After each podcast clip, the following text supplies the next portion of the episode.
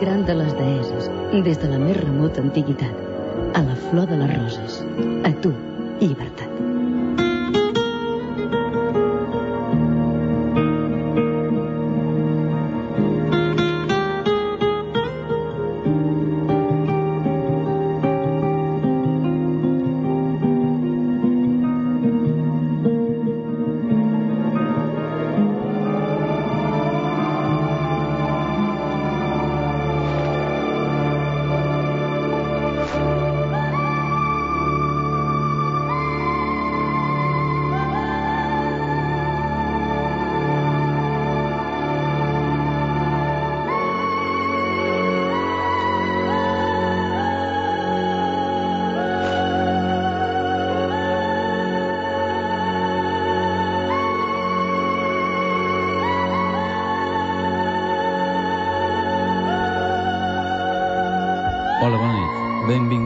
Sintonia Alfa un cop més. Amb les salutacions cordials de la Mònica Sancho, de la Susana Bonet, d'en Carles Caihuela, d'en Ramon Albero, en Paco Vila i de la Sílvia Tarragona. També, naturalment, de qui us parla, Andreas Faber-Kaiser.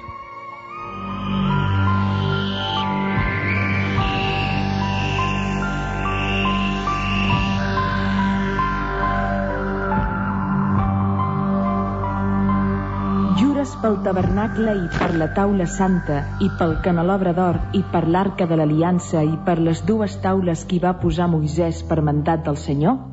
Juro. Si saps veritat i vols jurar mentida, que Déu enviï sobre tu la fam, la inòpia i l'oprobi en totes les obres que facis, fins que et trenqui, polvoritzi i destrueixi per les pèrfides invencions que vas tramar contra mi.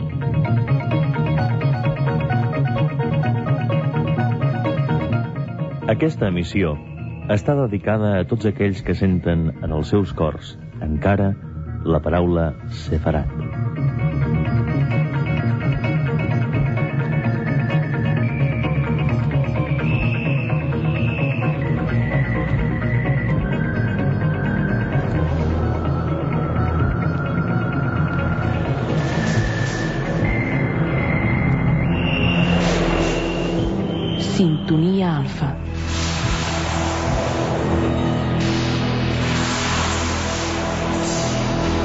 Avui a Sintonia Alfa parlarem del Call de Girona, d'Isaac el Sec i de l'Escola Iniciàtica de la Llum.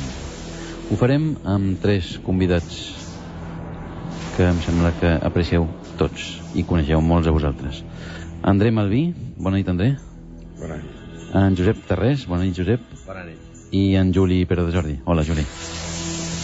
En André Malví és filòsof, alquimista i investigador dels centres de control del planeta.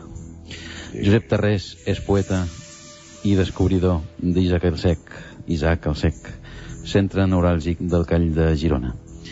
I en Juli Pere de Jordi és l'editor d'Obelisco i investigador de esoterisme en general. M'equivoco? Crec que no. Amb cap dels tres? Sentiu tot seguit el petit informe introductori al tema d'avui.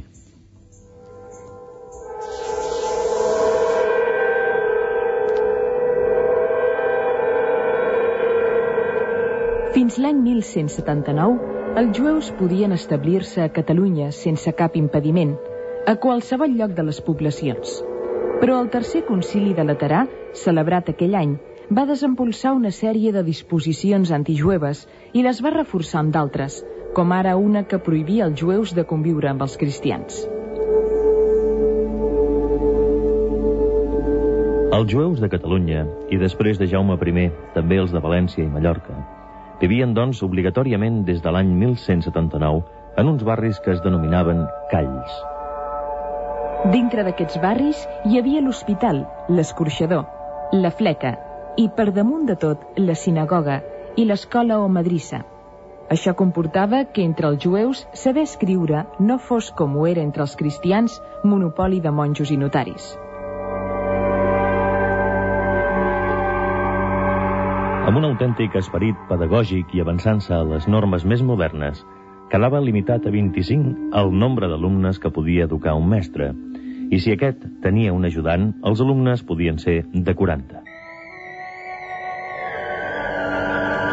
Els llibres per les oracions, la Bíblia, la Misnà i el Talmud Torà, que significa ensenyança de la llei i és pràcticament el Pentateuc, o sigui, els cinc primers llibres que formen la Bíblia, amb els comentaris adequats, eren els primers textos que es posaven en mans dels nens.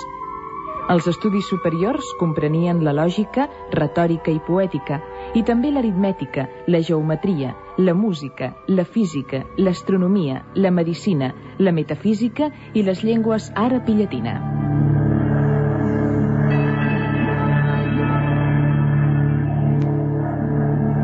Després de la mort, l'any 1204, del cèlebre jueu i cordobès Maimònides, i com una reacció contra la seva filosofia racionalista que pretenia unir les tradicions hebraiques amb la doctrina aristotèlica o peripatètica, als segles XII i XIII va obtenir un gran desenvolupament la càbala, que en hebreu vol dir tradició.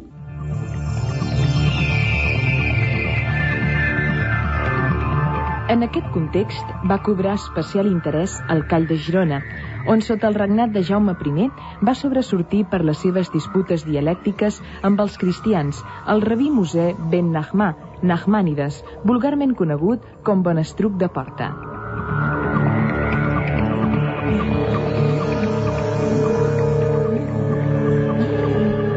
André Malví, no estaves gaire d'acord amb alguna cosa que hem dit aquí, sobretot dels 25 alumnes per mestre. No, no es tanto esto. Creo que, ves, hay que pensar un poco en 100.000 años atrás. Uh -huh. Hace 100 unos 100.000 años, sí. lo que conocemos como Baixenbordá, Girnés, era un inmenso pantano. En medio de este pantano había unas islas colinas Y ahí había gente. Tenemos fe por la inmensa cantidad de monumentos megalíticos que ahí se encuentran, de los cuales muy pocos han tenido descendencia. Más concretamente, creo que solo uno, el más importante de estas islas del Oriente, en las cuales los hombres se ponían para recibir el viento del universo, ha tenido descendencia, es Girona. Está muy bien todo lo que ha sido dicho en la introducción, pero creo que Girona es una isla colina del oriente en la cual se puede efectivamente recibir el viento del mundo, del universo, del cosmos, en plena frente. Creo que lo que pasó ahí ha marcado mucho el destino de este sitio. El genius loci puede ser que esté dormido desde los años 1492 hasta ahora, pero no pertenece a nadie, sino es a la totalidad de la humanidad. Creo que hoy no estamos por hablar de un integrismo cualquiera, sino probablemente de la única cosa importante que es el planeta, la humanidad, la conciencia, los caminos de la luz y las puertas que se abren hacia ella. Josep mm, què és per tu, Isaac el Sec? Bé, per mi Isaac el Sec eh, puc dir que és tot. Jo sóc una persona doncs, que vaig néixer al carrer de la Força de petit i precisament la història de la recuperació d'Isaac el Sec comença justament en la meva, en la meva infància doncs la meva mare, que és dels meus pares, era justament el número 7 del carrer de la Força de Girona. Jo de petit vaig ser una criatura que vaig estar bastant malalt, depressions, coses d'aquestes. Els meus avis vivien a Sant Daniel i el meu pas doncs, era entre el carrer de la Força, quan estava molt dèbil i molt així, eh, una mica i força a la caigut, doncs llavors em portaven a Sant Daniel. Em recuperava, tornava al carrer de la Força i és que jo vaig néixer justament en la casa que tancava el carrer de la Força i a dintre el Torreó, que precisament es va salvar el, el rei Ferran. Uh, quan amb la seva mare, la reina Joana, doncs en el seti dels remenses es van salvar en el, en el dit seti de la Força Vella. Aleshores vaig començar a tindre ja de petit unes experiències que puc dir extraordinàries i que ara pensant-hi bé doncs eh, crec que són l'origen de la meva recuperació d'Isaac el Sec i de tot el meu joc que m'ha portat durant la meva vida, a la qual he dedicat doncs, molts anys al carrer de la Força i especialment la recuperació d'Isaac el Sec. Aquests somnis, doncs, de petit, ara, a través dels anys, més difícil explicar-los perquè han passat, eh, passat quasi bé mig segle. Aleshores, però sí recordo doncs, que jo veia en uns moments determinats la força no tal com la, tal com la veiem ara, com la sentim en aquest moment, eh, sinó que jo la veia justament en l'edat mitjana, jo la veia eh, amb aquesta imaginació o somni que tenen les criatures, doncs la veia d'una altra manera, amb uns altres personatges, i sobretot vaig intuir llavors que en el carrer de la Força hi havia hagut i persistia d'alguna manera encara el secret d'una gran ciència, d'una única ciència que després, doncs, quan vaig viure a París, vaig saber que era la càbala. I precisament a Girona, quan parlem de càbala de Girona, hem d'entendre que es tracta de la càbala de Provença Girona, i en aquí precisament hi ha la meu, el meu retrobament d'Isaac el Sec. Mm -hmm. Juli, a tu per què et sembla tan important el coneixent que, que hi ha guardat al Call de Girona, concretament? Bé, el, la, les pedres són les pedres, però tot el que s'ha viscut, tot el que s'ha ensenyat, tot, tot el que s'ha après allà, en certa manera, encara hi és. Uh, al Call de Girona hi ha un esprit mm, que és, és l'esperit de, segurament de l'escola d'Isaac el Sec, de Nachmanides, mm. de tots aquests uh, grans mestres de la càbala, que no ha desaparegut i, i això, això hi ha gent que ho ha, que ho ha sentit, que ho ha viscut eh, sense sentir parlar de càbala es, es, simplement anant a, a Isaac el Sec ho ha sentit mm. per altra part eh, culturalment és, és potser la, amb l'escola de Safet o, o l'escola de, de Toledo jo és l'escola de càbala més important de, de la història de la història? Sí, és, mm. és un moment importantíssim. A més, és un moment inclús d'obertura de la càbala. Mm -hmm. en el professor Scholem, que, és el, que era el màxim especialista sobre càbala, eh, fa un èmfasi especial en que l'escola Girona deixa de ser una càbala tan, tan secreta i tan críptica com de mestre de segle com per ja obrir escola i van haver-hi escoles que, diverses escoles mm -hmm. és important per Girona, que Girona estigui tan a prop dels Pirineus? Sí, es fundamental. Mira que en el planeta solo existen dos sitios en los cuales el espíritu sopla siempre. El Himalaya y los Pirineos. En ambos casos nos encontramos con una estructura orográfica que sigue la inercia de la rotación de la Tierra, este-oeste, y una ubicación de la gente, norte-sur lo cual así obliga que cada día los que viven en los valles tengan que descubrir y vivir la luz y la sombra, el agua de los fondos y el cielo encima. En los valles el sol viene mucho más tarde que en el mar y se pone mucho antes. En esos momentos intermedios en el cual el planeta está de día y el valle ya está de noche, o el valle aún está de noche y ya el planeta es de día. Pasan los verdaderos momentos místicos. Por eso los grandes monasterios siempre tienen relación con este tipo de estructuras. El coneixement que pot haver als Andes, Amèrica, és oposat al coneixement dels Pirineus o de l'Himalaya? No, no es oposat, está muerto. Uh -huh.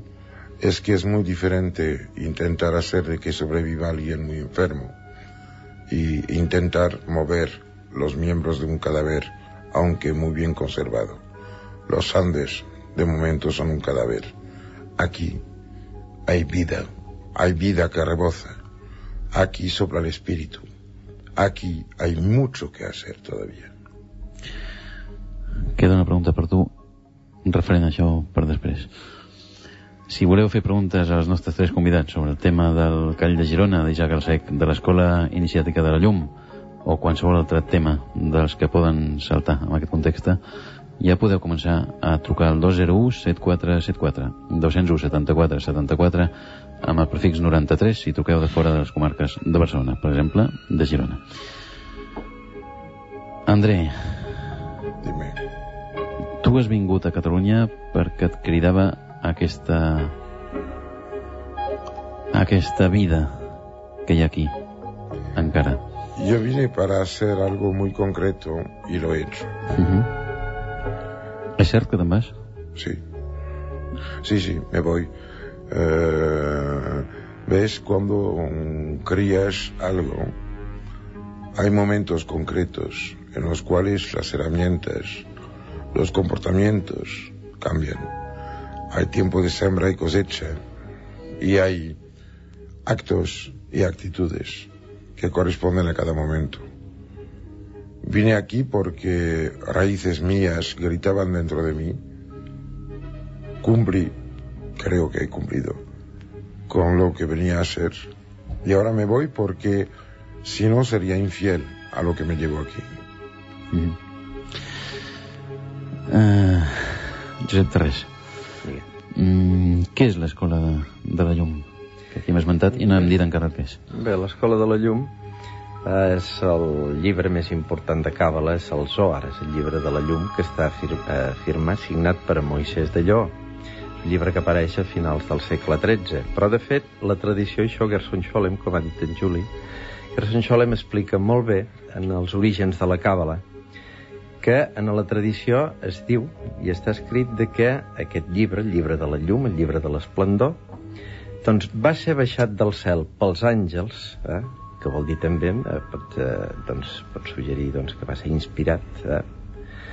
i donat precisament a l'escola de Nachmànides. Els estudis que s'han fet últimament eh, ha demostrat que no és un llibre d'un sol autor, és un recull de coneixements cabalístics que ve possiblement ja des de molt lluny, des del recull que es podria fer ja en un moment determinat a Occitània, encara que Occitània possiblement és, la, és eh, diguem-ne, el bressol de la càbala. I llavors, passant amb l'escola d'Isaac Alsec a Girona, aquest llibre es complementa en l'escola, en l'escola de Bonastruc de Porta, i aleshores, doncs, aquest llibre eh, recollit per eh, Moisès de Lleó i completat per Moisès de Lleó, llavors doncs és el famós llibre que tenim, el llibre de l'esplendor o el llibre de la llum, que és la base precisament de la, de la càbala. Ara jo voldria significar amb una cosa que ha dit en Juli al començament, en el seu pàrraf anterior, que ell diu que encara tot aquest esperit, eh, que tota aquesta ciència, que tota aquesta, diguem-ne, màgia, que més enllà de les parets, d'alguna manera, eh, està a Girona, perdura encara a Girona, i no solament jo puc dir Girona, sinó que perdura també en alguns punts de l'Empordà, com pot ser Besalú, pot ser eh, diversos llocs de l'Empordà. Aleshores, quan vàrem començar la recuperació d'Isaac el Sec, un bon dia, quan hi era hora de tancar, ens vàrem trobar amb dues monges que estaven en el pati. I llavors els hi vaig dir que se n'anessin perquè anàvem a tancar. Aquestes monges eren monges de l'escola de Santa Maria de Sió, aquestes monges que són jueves cristianes. I una d'aquestes monges molt coneguda a Barcelona, que és Sora Esperanza, em va dir, vostè no ho sap, però tot està aquí encara. Que maco. ¿Te acuerdas, Josep, Di, Andrés. cuando mm, la primera vez, la primera vagada que yo vine a, a Isaac, lo que pasó? Evidentemente yo siempre voy a defender la humanidad en general y a esta especie de punto de recibir la luz que es Cataluña, dejando de lado todos los problemas secundarios que son epifenómenos. Aquí sopla el espíritu y sopla desde muchísimo tiempo. Los puts, esas, mm, vuelvo a decirlo, islas colines que permiten de recibir el impacto del cosmos. Eh, son sitios mm, realmente elegidos y que eh, los demás no tengan un destino vivido como puede ser el de Monsegur, el de Busarás eh, y un montón de otros, no impide de que ahí en Girona, extrañamente, nunca, nunca, nunca se ha parado. Sigue fluyendo la luz por las calles del CAI, sigue pasando cosas y los mismos problemas que hoy se plantean tienen que ver con los problemas que la luz tiene, porque cada vez que la luz encuentra algo que existe, creyendo en su soledad, pues hace que nazca una sombra. Este es el problema de hoy. Y de esto tendríamos que hablar. En parlarem. Catalunya Ràdio Sintonia Alfa. Falten 4 minuts per dos quarts d'una. Horta, bona nit. Bona nit. Qui? Bona nit a tothom. En primer lloc, em dic Manel Laporta Manel. i el, he sentit parlar de... Bueno, estic sentint parlar això del, del Call de Girona. Mhm. Dies enrere va venir a les meves mans una revista, una revista que es diu... La, penso que és, que és a la caixa, no ho sé, que també parlava d'aquest tema. El, el comentari és el següent. El meu cognom és Laporta i tinc un familiar que viuen en el barri antic de Girona. Davant de la Mare de la Pera, a la pujada de la catedral número 7 de Girona, hi ha una casa molt antiga, que avui en dia doncs, és propietat d'un familiar molt directe, Uh -huh. eh, on, bueno, en els, en els fonaments s'hi han fet excavacions i sembla ser que d'allà hi ha alguna cosa que sembla ser una sinagoga jueva o uns restos d'aquest assumpte. Senyor Benestruc de Porta, sembla ser que el cognom nostre, o tots els que avui en dia doncs, el nom ha anat, diguem, anat degenerant, ha anat evolucionant, eh, tot prové per allà. Si algú d'aquests senyors, que veig que estan molt doctors en la matèria, ens m'ho poguessin aclarir, si es en saben alguna doncs penso que, en fi, faria molta gràcia. D'aquí uns minuts, Manel. Perfecte. Gràcies. Gràcies, Andreu. Fins ara, bona nit. Badalona, hola. Hola, bona nit. Hola, com et dius, sisplau?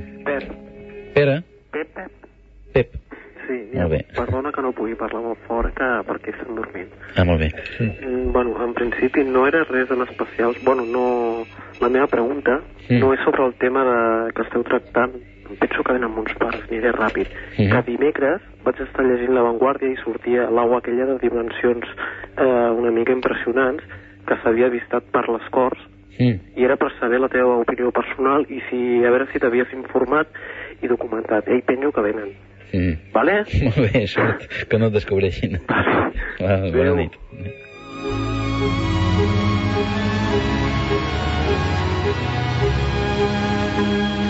La Diagonal de Barcelona.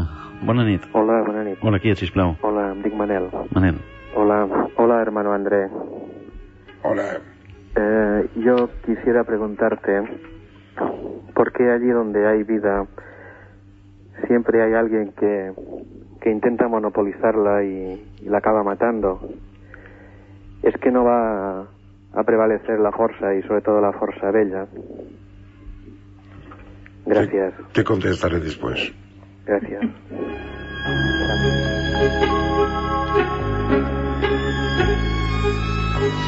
Anem a respondre a aquests tres oients. En Manel Laporta, d'Andorta, que et parlava, em sembla que no tu concretament, Josep, dels seus avantpassats a, a Girona. Sí.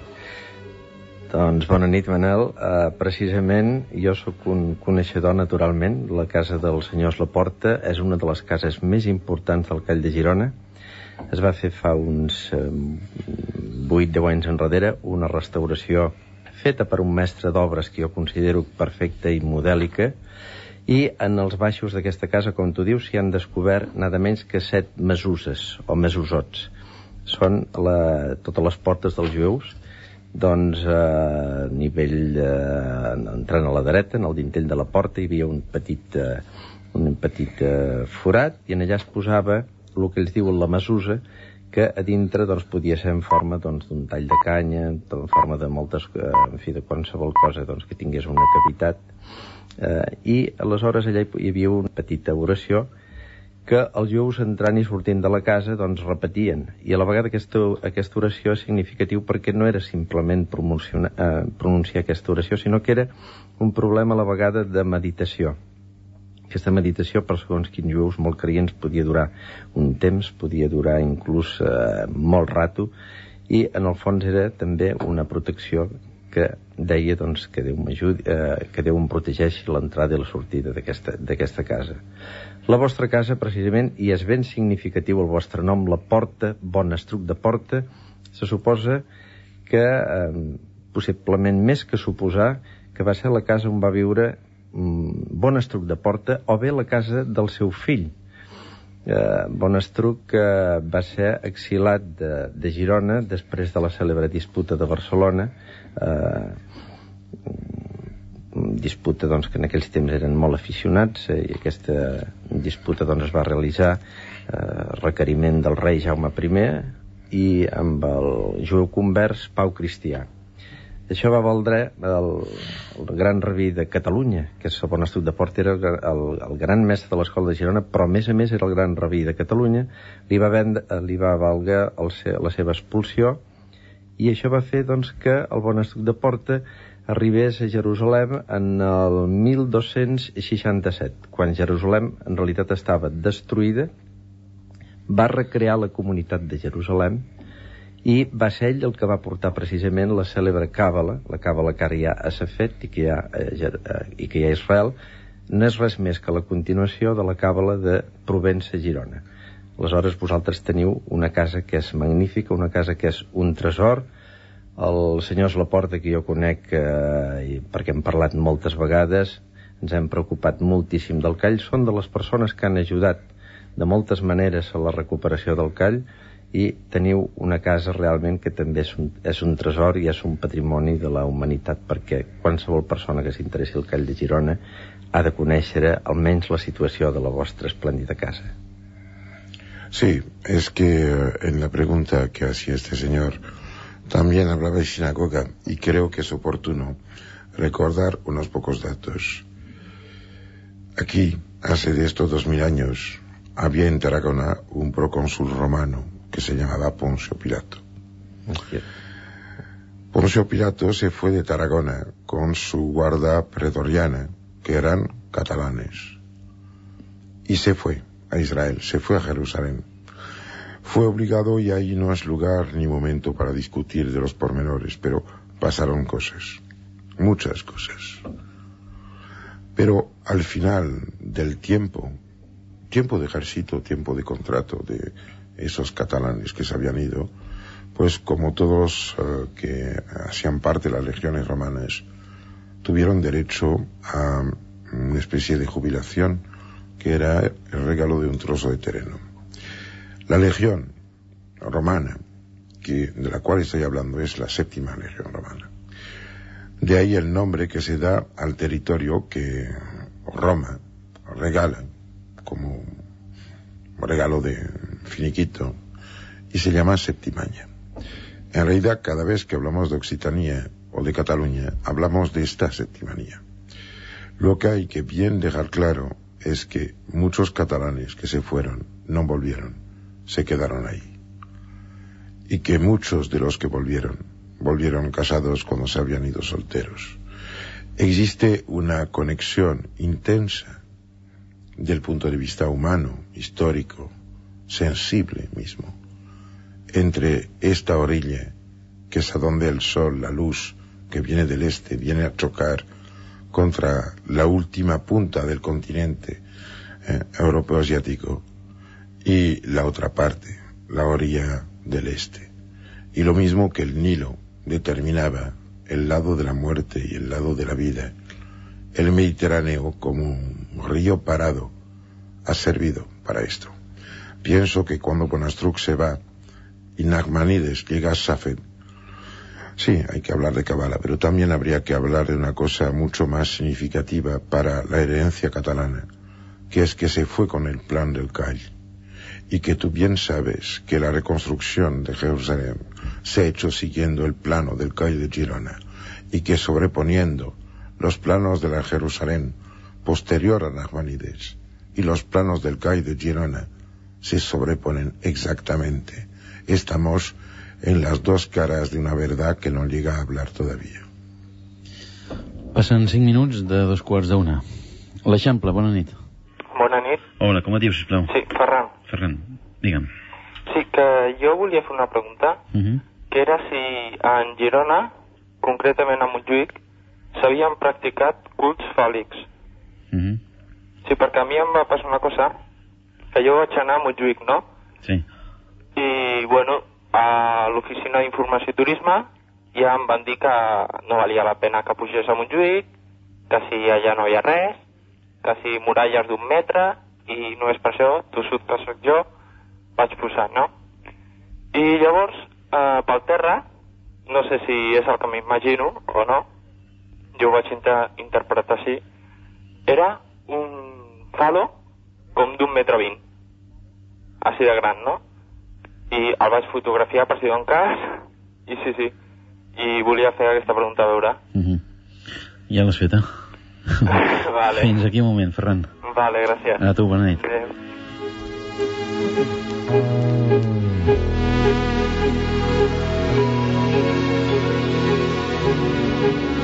Gavà, hola. Hola, bona nit. Hola, qui ets, sisplau? Uh, Joan. Joan, digue'm. Volia fer diverses preguntes. Sí. Uh, la primera és si la càbala Sí. té alguna a veure amb els cavalls Uh -huh. i possiblement amb els cavallers. Uh -huh. La segona és uh, l'estrella de David, és a dir, un triangle cap amunt i un triangle cap avall. Sí.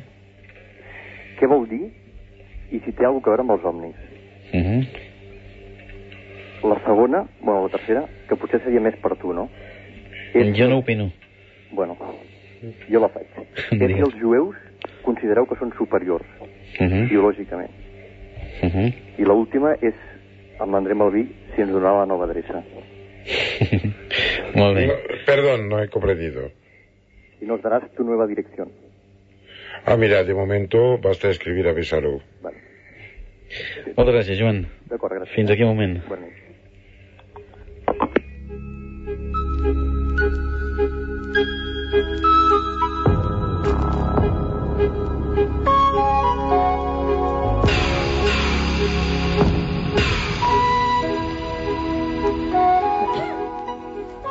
En Pep de Badalona em preguntava a mi concretament sobre l'au de grans dimensions que va sobrevolar Barcelona, deien, les últimes dues setmanes. Personalment no sé res d'això. Sé la notícia que has llegit tu, però no m'he trobat l'au, per, per tant no ho sé.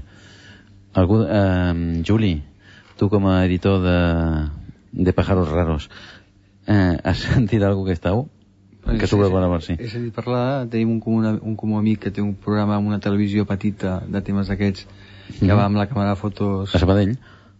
Per exemple, Per exemple. Amb, amb ganes de fotografiar-lo, però no sé res més d'aquest... Mhm. d'aquest No l'ha fotografiat. No, no, no, no. ¿De qué hablas? Mm, de una ave eh, de entre 3 y 5 metros que se dice está sobrevolando Barcelona. Así no, es que eh, no es nuevo esto. ¿Mm?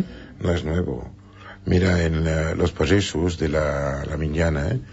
Eh, cuando llegas a tenerlo bastante amistad, eh, bueno, pues por lo menos con los cuantos la tengo, pues te explican primero todo lo que tiene que ver con el fullet y después te hablan efectivamente de esta ave. Eh, es extraño porque las descripciones que he podido recoger y eh, concretamente en un sitio en el cual te lleve para esos cinco cadáveres extraños, tal, ¿te acuerdas? Eh, son muy parecidas a la descripción de un pterodáctilo. Yo creo que en ciertas condiciones humanas y en ciertas condiciones orográficas, o sea, de situación en un sitio concreto, la memoria atávica puede devolver imágenes que fueron tan intensas, eh, fueron la huella de una vivencia tan dura, tan, tan brutal, que realmente la huella se ha transmitido de, de padre en hijos y de madres en hijas a lo largo de los siglos y milenarios. Y creo que tenemos que tener primero muchísima atención a todas estas imágenes que nos llegan del más hondo del tiempo, pero también tenemos que tener muchísimo cuidado al momento de confundirnos entre los mensajes de dentro y los hechos de fuera. Aviam, què més havia? En Manel, de la Diagonal. Sí. Pregunta per què allà on hi ha vida sempre hi ha algú interessat en matar aquesta vida. Mira, mm, yo en toda mi vida mm, he, he intentado resolver un koan mm, zen, que es el que, eh, ¿sabes? Te habla del bastón y dice, intenta imaginar un bastón que solo tenga una extremidad. La gente suele vivir pensando de que la vida es una especie de surgir mm, fenomenal. En realidad, lo más de veces llena un minúsculo hueco orgánico entre empezar a multiplicar un óvulo e empezar a destruir pues la carne fabricada a lo largo de 20, 30, 50, 70, 100, ¿qué quieres? 500 años si acaso se viven. Pero de todas maneras, entre nacer y morir se encierra la conciencia. El hecho de que el acabar llegue antes o después solo los que viven y mueren pueden decir.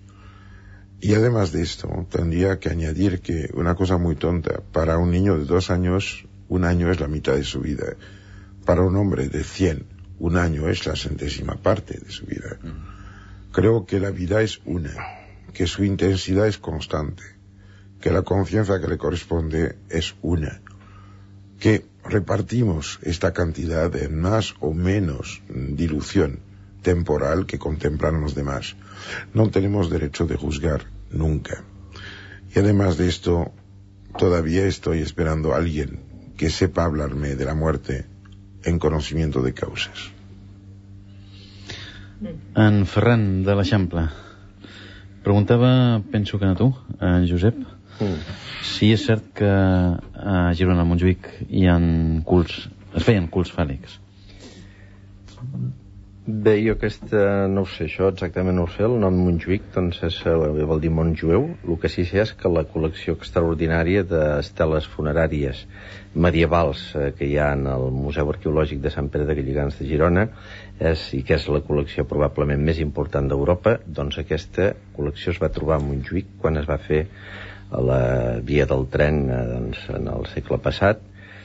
I això és el que jo sé de Montjuïc. A dalt doncs hi ha la fortalesa, ha el castell però eh, també lamento doncs, aquesta informació que han donat de que el castell de Montjuïc no era important, és importantíssim no s'han fet excavacions però probablemente es una muntanya molt i molt interessant. Però m'agradaria més que aquesta pregunta doctor Malví que Es que hay una cosa que hay que decir es que en toda Cataluña y en todo el Pirineo en general se han encontrado cantidades inimaginables de lo que se llama Hermes ictifálico.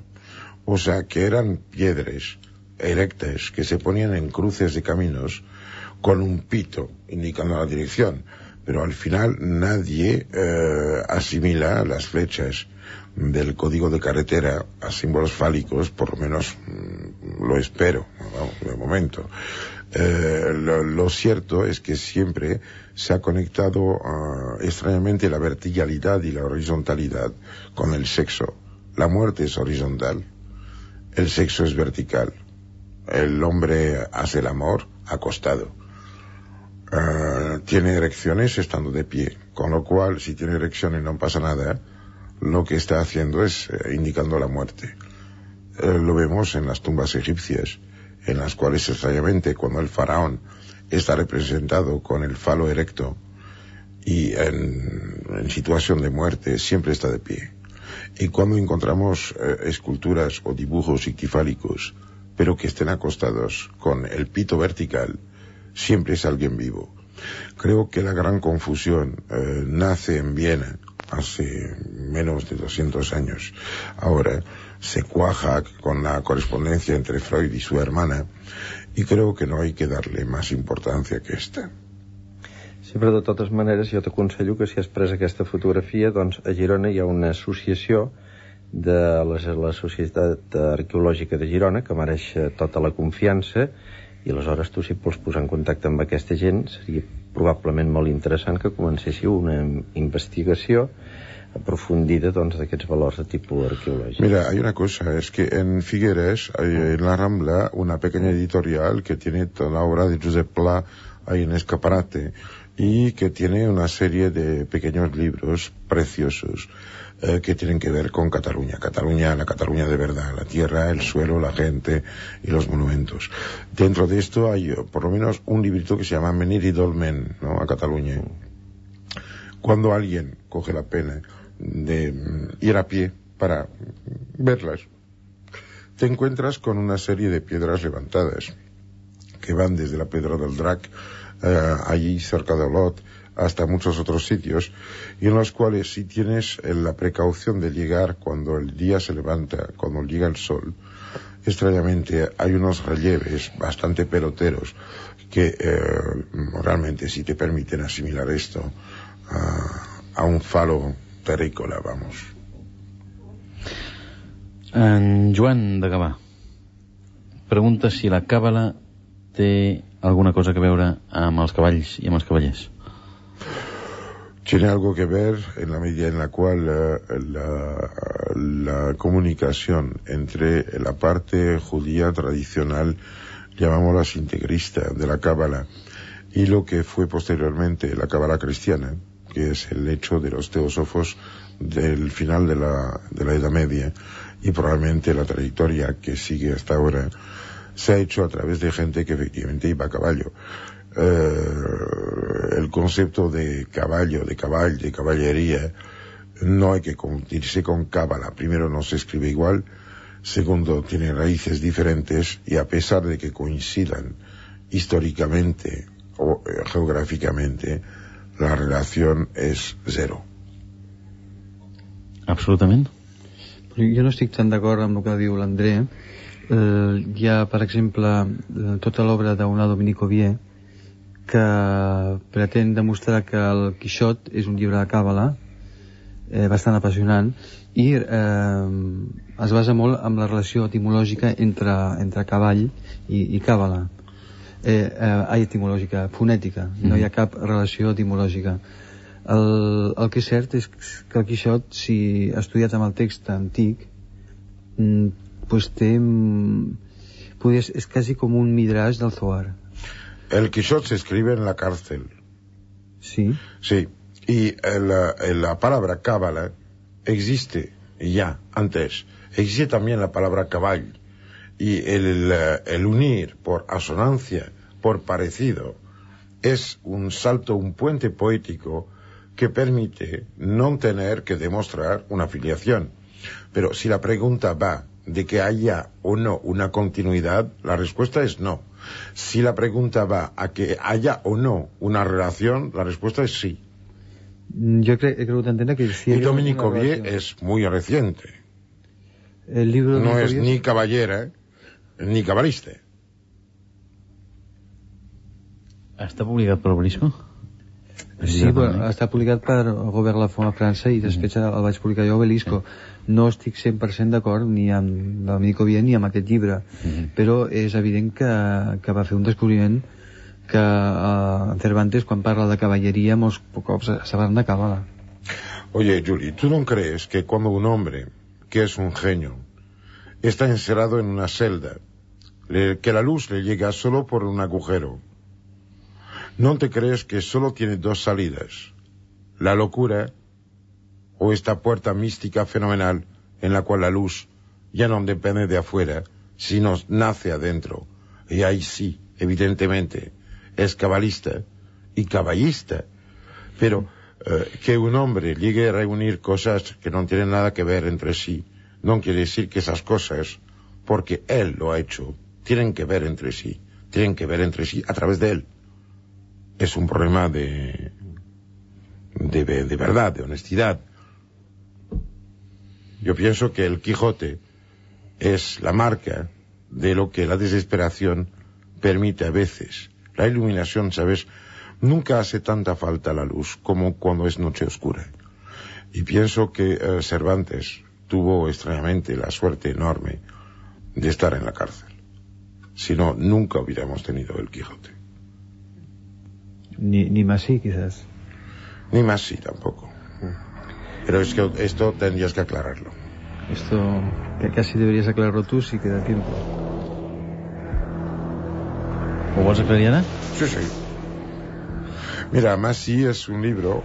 Yo he sido encarcelado eh, en un momento de mi vida porque se me sospechó de ser un personaje un poco molesto y la verdad que lo era eh, esto fue en 1968, en el cual los servicios secretos italianos me arrestaron en Roma porque yo idiotamente había acompañado a Rudy Dutschke que acababa de recibir una bala en la cabeza y eh, pasé ocho meses en una celda pero sin saber que iban a hacer ocho meses. Fueron ocho meses en pelotas en un sitio con luz 24 horas sobre 24 en condiciones físicas de, uh, lo siento, comer, mear, cagar, etcétera, bastante terribles.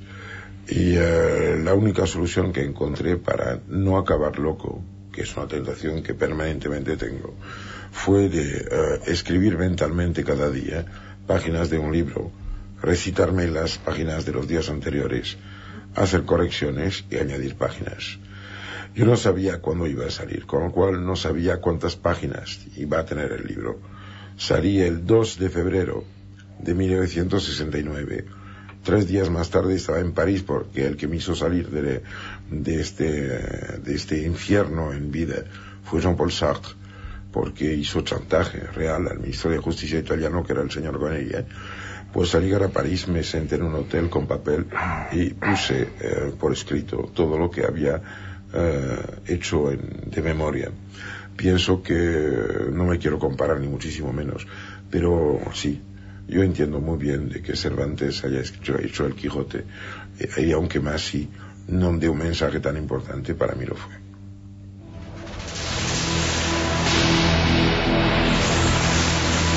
Sintonia alfa.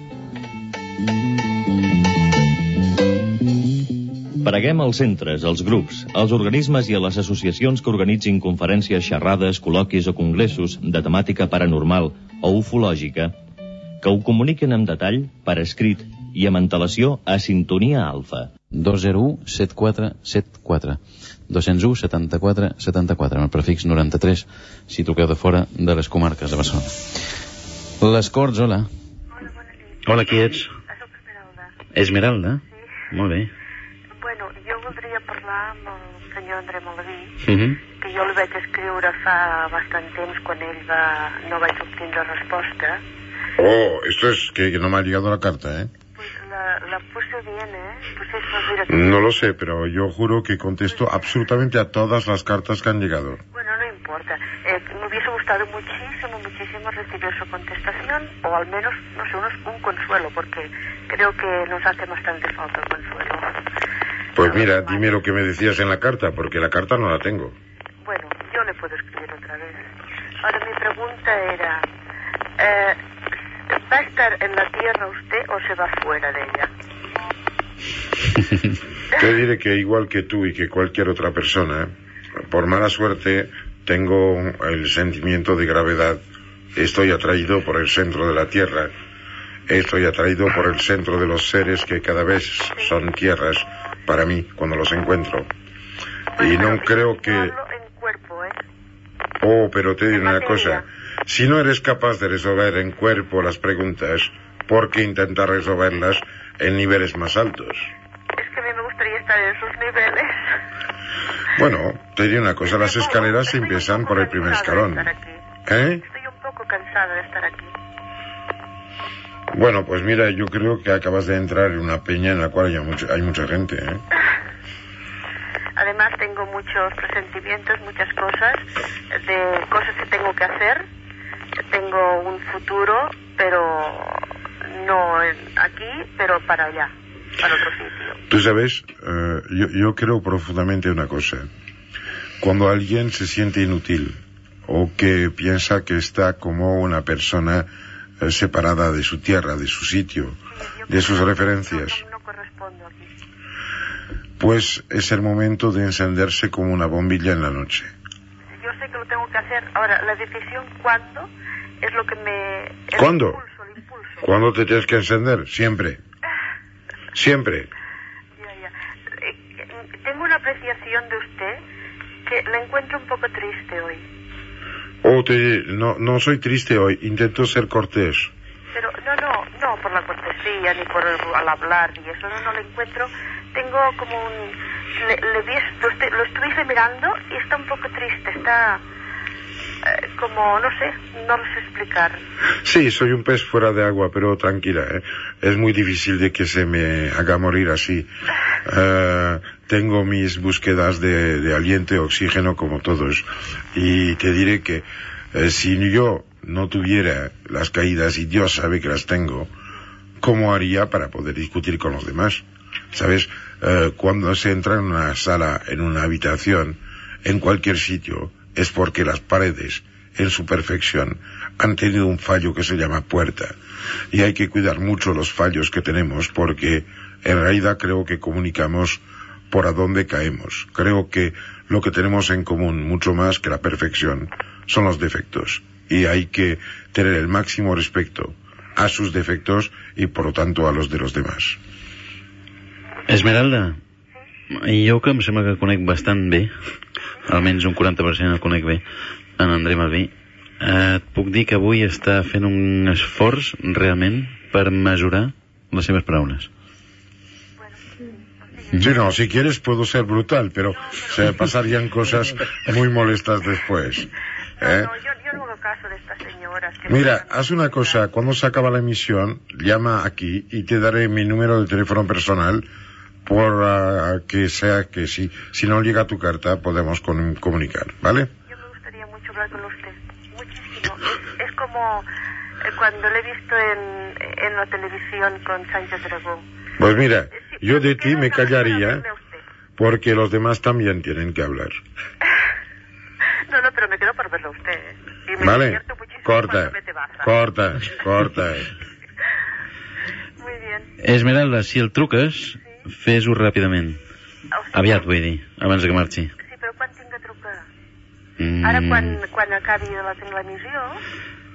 O, o... Tu deixa, deixa el teu telèfon. Ara no pengis i li deixes a la Mònica, la nostra productora, el teu telèfon. Vale? Gràcies. A tu. Bona nit, Esmeralda. El Guinardó, bona nit. Guinardó? Hola? Escolti'm. Sí. Soc Ramon, del Guinardó. Sí?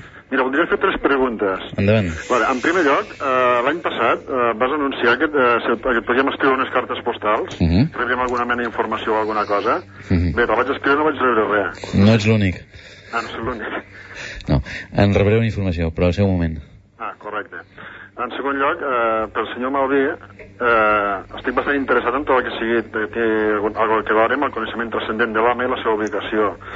Llavors l'any passat ja vaig escriure, perquè m'ha interessat la temàtica que puc contactar amb això, vaig escriure eh, preguntant-li per l'únic que havia llegit una mica del Fulcanelli, Llavors el que m'interessaria saber, com que tampoc puc dedicar-me massa a això perquè estic estudiant i aleshores a l'estiu vull llegir alguna cosa, en principi, abans que sàpiga res, si em pot donar una idea, una visió, la seva visió cosmogònica, especialment el que fa referència a la transcendència de l'home, la seva possible continuació després de la seva vida material, la seva funció dins, com a element material dins l'univers, i una mica la seva opinió sobre el cristianisme i realment si hi ha algun Déu, quina és la, la seva funció. La funció del Déu? Si, si existeix Déu, quina és la seva funció? Uh -huh. O sigui, com es, com es conceptua dins de l'univers? Uh -huh. I llavors també voldria saber si m'hauria escrit alguna cosa escrita traduïda al castellà o al català. Ya vendrá, Vale? que ya va venir, Ah, ja va venir. lo va publicar en Juli. Molt bé. Llavors, el que també m'interessaria saber si puc contactar amb l'Andreu o amb tu mateix, Andreas, perquè havia intentat comu comunicar amb tu, però als connectadors automàtics no hi ha manera de comunicar-hi. Per això hi són... Mira.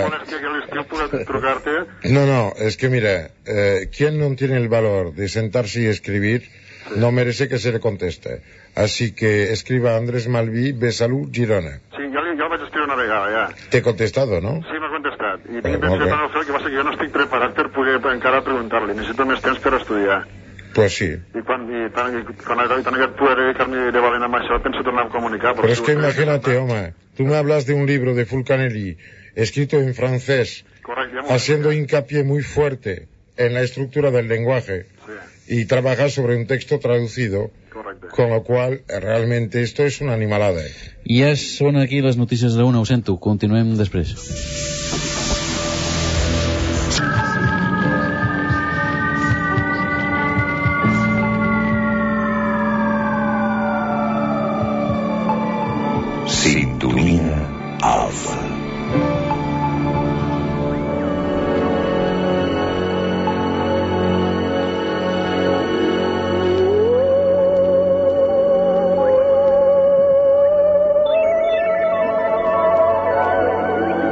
Que sap, construeix callant. La transmissió del coneixement, que perpetua el sentit de la vida, no s'efectua més que en petits fragments, per tal que només el temps i la maduresa de l'observador descobreixin a cada moment oportú la veritat. El coneixement últim s'adquireix, se sublima i es comunica en el silenci de la pròpia vida.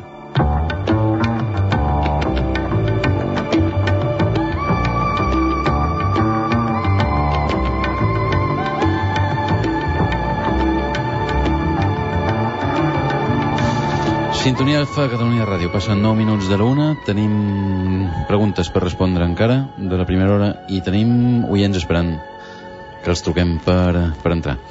De forma que anirem una mica ràpids ara. En Joan de Gavà pregunta què vol dir l'estrella de David, els dos triangles ensemblats i si tenen relació amb els ovnis. Mira, eh, parlar de David ens podria agafar almenys... 2.000 anys d'història. Exactament, 3 o 4 dies de xerrar i xerrar. xerrar. Jo crec que la, potser el, la, la, el simbolisme més important és el dels dos triangles invertits, que com sabem són cel i terra o masculí i femení, és, és un símbol de la unitat dels complementaris. Mm. Crec que amb això està perfectament contestat amb la brevetat que necessitem en aquest moment. Alguna relació amb els objectes volants no identificats? Jo no li veig, però l'André que, que no la veu entre els cavalls i la càbala, potser la veu entre l'estrella y els ovnis. Tú sabes una cosa, es que en los textos que tenemos sobre eh, experiencias que los que pensaban y meditaban tenían en su vida diaria, hay eh, muchas cosas que sí, eh, en cuanto a descripción, corresponden a lo que hoy llamamos ovnis. Pero la cosa es que que no sean identificados no quiere decir que no se puedan identificar. y, en este sentido eh, hay que eh, reconocer de que la, eh, la, la- la estrella que nace del encuentro de dos triángulos que se cruzan, que manifiestan las dos fuerzas eh, del árbol sefirótico, eh, los dos solams, en realidad tiene que ver con el sitio, el momento en el cual las cosas empiezan a existir porque el proyecto creativo empieza a tener forma. Puede ser que en este sentido los ovnis sean intentos de cosas que todavía no existen. Qui és l'autor del projecte creatiu? Tú te diré una cosa, yo creo que hay libros que solo empiezan a existir cuando bastante gente los ha leído. Y creo que ahí el autor real es la suma de los lectores que han entendido. No, parlant de llibres, crec recordar, tu ho saps millor que jo, Andreas, hi ha un llibre d'en Jung, que em sembla que es diu mito del segle XX, que parla precisament de tots, eh, tot aquest tipus de mandales, d'estrelles, de rodones, que s'han associat amb els ovnis. Sí, pero era un alemán cuyos que vivía en una torre en medio de un lago. ¿Y eso qué tiene que ver? Ah, tiene que ver mucho porque si te rodeas de un lago ¿eh? y de una cosa que te defiende y te pones en una torre, pues no me hables del mundo. Háblame de lo que se ve dentro de una torre de marfil rodeada de agua. Ahí sí, pero fuera no. André, la teva masia en part l'has fortificat. Sí, pero lo he fortificado echando casas que se abren hacia afuera. Porque en realidad lo que estoy fortificando es el mundo de afuera, preservándolo de lo que pueden hacer petar en el mundo de adentro. De sota? Si sientes bé, eh, ell està protegint el món de fora, estàs protegint el món de de, de ti mismo. No, no, No, es que yo, yo soy solo uno de los, de los posibles representantes de la explosión que pueden hacer cuando alguien realmente ya deja de hacer negocios, que sea de dinero, de ideas, de culos, de cara y de lo que sea. Y evidentemente yo creo que cualquier ser humano real, total y cumplido es una bomba atómica. Alguna cosa que afegir, Josep? Bé, jo vaig tindre la sort de conèixer el doctor André Malví, l'amic André, eh, des del començament d'Isaac el Sec. I tinc que dir que precisament aquest comportament explosiu, terrible d'Orson Welles, de, de, de vàries ciències i de, i de totes eh, les facultats que hi pot haver-hi, doncs, eh, eh, exteriors, interiors, doncs va ser precisament la persona que en un moment determinat de l'obra d'Isaac el Sec i des de dalt de la barra va fer que treballant a baix eh, un dia que precisament estàvem liquidant els paletes que havien treballat durant tres anys Isaac el Sec em va dir tú no despides a estos hombres estos hombres vendrán el lunes a trabajar si tú no puedes pagarlos porque has terminado el dinero por la obra los pagaré yo i bueno, aquests homes varen tornar a venir a treballar el dilluns i es varen descobrir nada menys que les pedres que hi ha baix a Isaac el Sec. O sigui, es va descobrir nada menys que el taurobolio del Call de Girona. Crec que aquesta descoberta, silenciada per l'arqueologia oficial, lamentablement, inexplicablement, és una de les descobertes arqueològiques més importants que s'han fet els últims anys a Girona i possiblement a Espanya, perquè si hi ha una cosa important, precisament, en la Girona romana és el taurobolio del Call de Girona.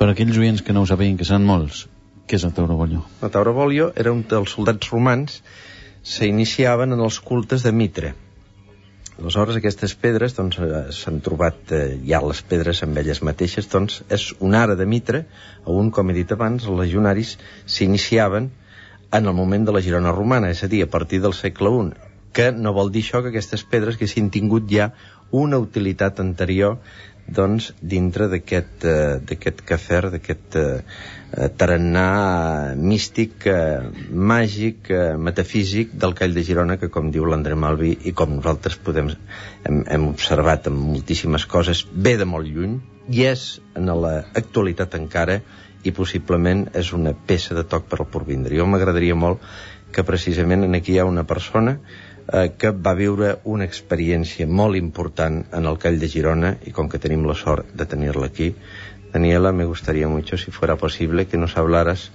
de la experiencia que tuviste en las piedras de Isaac el Sec hace unos, no sé, seis años aproximadamente, ¿no? o más. Daniela, em de dir que és la dona de André Malví. No sé si es tan importante para el Girona, pero para mí lo fue. Um, además, es un recuerdo que no me gusta contar, para empezar, porque, ¿cómo te diría? No sé, me, me afecta muchísimo. Pero bueno, lo voy a contar. Eh, bueno, cuando lleguemos ahí a, a Isaac, fue, veníamos de Andalucía, es decir, fue, viajemos todo el día, llegamos a Girona, estábamos muy contentos, vamos a Isaac a tomar una copa, a encontrarte, y, y bueno, estábamos ahí tomando la copa, muy bien, todo muy bien, y de repente me puse a llorar como una desesperada, pero sin saber el por qué, y me vi, bueno, vi a una chica que estaba tendida, no sé si sobre las piedras, eso sí que no veo lo que, pero la orientación era esta, era una chica rubia, soy morena, eh, joven, 16 años, 17 años, iba a morir y estaba muy feliz. Y tuve la sensación que era yo y, y, y, y ya está, es decir, y, bueno, y lloré durante dos horas, después se me pasó, uh -huh. nada más. Bueno, pues esta impresión que has contado es una de las muchas sensaciones y vivencias que se vivieron en Isaac el en un momento determinado y por eso yo desde un principio ya en Isaac el intuí que había una fuerza, una fuerza que gravitaba allí de una manera universal, de una manera y que era una fuerza que no, no podía ser ni de unos ni de otros. Esta fuerza era un patrimonio de todas las personas que buscan algo más que lo físico, de personas pues que en este momento, uh, bueno, quizás es, es, mejor que hable el, doctor André Malví de este, de este concepto. Yo pienso que ahora tenemos que llegar al concreto. Hoy nos escuchan, espero, muchos catalanes y muchos otros. Creo que hay actos concretos que podemos hacer. Estamos hablando hoy de algo que es un bien que pertenece a todos, todos nosotros, en el sentido más amplio. Está en peligro. Está en peligro porque la gana de, de dinero, la gana de servilidad, la gana de propiedad, están ahí jugando como siempre los diablos juegan en medio los símbolos. Lo que podéis hacer, porque muchos me han escrito pidiendo qué hacer. Pues esta vez sí se puede decir. Por favor, coger una carta y escribir diciendo de que, por favor, que el sitio este, que desde decenas de miles de años está hecho para que la luz se abra para la gente, que no se transforme en un sitio que sea objeto de negocios, que sea patrimonio de la humanidad. Esas cartas hay que redactarlas con el corazón y mandarlas o bien al ministro de Cultura, Jorge Semprún, o bien al señor Tares en Girona si quiere dar su dirección, o bien a mí, Andrés Malvi, Besalú, Girona. Las que llegarán tanto a Josep Tares como a mí, nos encargaremos de reunirlas, de levantar acta con notario de la cantidad de cartas realmente que han llegado y transmitirlas para intentar presionar para que no se pierda esta puerta abierta entre el limitado de la vida y el infinito de lo que todavía nos queda por descobrir. Juli.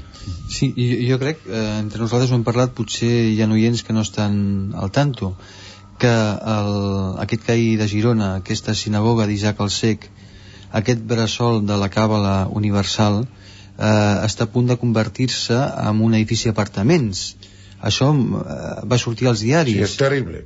Això és terrible. Eh, també m'havien dit que fins fa poc hi havia uns billars i es veien sevillanes, eh, coses que mm, jo no tinc res ni contra els billars ni contra les sevillanes, mm -hmm. per, però tot ha de ser al seu puesto, al seu lloc.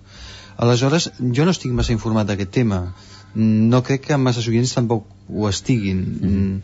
Potser podríeu explicar una mica eh, breument, ràpidament, què està passant perquè eh, jo penso, el dia pensava que si a la Sagrada Família la compressin els japonesos i instal·lessin, per exemple, no sé, bar, barres americanes, que és el que dona més diners, els catalans no hi estaríem pas d'acord. Mm -hmm. pues amb el CAI de Girona crec que pot estar passant el mateix. Eh, no sé a qui pertany en aquest moment Isaac Alsec, si és una societat privada, municipal, eh, de capital estranger, més igual, el tema és que el, eh, on va ser el, on, on va néixer la xispa, l'espurna de la, de la càbala universal que després va anar a ser fet i que segurament també va influenciar el, el Zohar perquè el Zohar és una mica posterior uh -huh. no, no sé ara si, si va ser una influència directa o indirecta o es van gestar al mateix temps però de tota manera el bressol de la Càbala que es, es faci un edifici d'apartaments havent-hi tant solars a Girona o fora de Girona em sembla una mica em, em sembla aberrant, aberrant i desastrós. Uh -huh. per favor m'agradaria que expliquéssiu una mica, sobretot pels oients, què està passant. Josep Terrés Bé, mira, nosaltres conscients d'això i doncs ja fa 18 anys que hem treballat en el Call de Girona. Ha sigut una aventura absolutament apassionant i un dia escriuré, tinc cents de fulles i de documents sobre Isaac el Sec el cert és que hem treballat durant 18 anys eh, una recuperació d'aquest tipus és impossible deixar-la sobre unes persones eh, unes persones doncs, que, no tenen, que no tenen diners, que no tenen eh, milions per portar una obra d'aquest tipus. I eh, aleshores doncs, va arribar un moment en què havíem decidit l'única cosa que ens semblava que era factible per salvar Isaac el Sec, que era fer una fundació.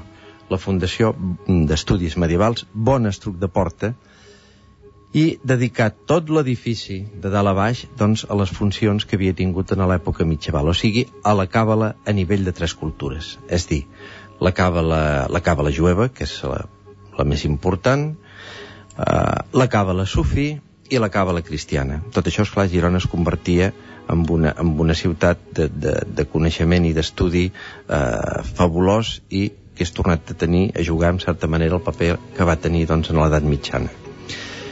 Aleshores, eh, jo, personalment, a través de l'Associació d'Amics d'Isaac Alsec, que és l'associació doncs, que nosaltres vàrem formar a fi efecte doncs, de que no fos purament una cosa particular, l'afer d'Isaac, es va donar la possessió a l'Ajuntament de Girona, concretament al senyor Joaquim Nadal, precisament perquè es fes la Fundació Bon, Bona Suc de Porta, que es va comprometre a firmar-la en sis mesos de que es pagués una part del passiu de l'obra d'Isaac Alsec, passat 3 anys tampoc s'ha pagat i la, i, i en fi, no, estem en aquest, en, aquest, en aquest punt molt perillós. Després resulta que l'Ajuntament de Girona ha descobert que no tenia zones de serveis en el barri vell. I llavors què passa?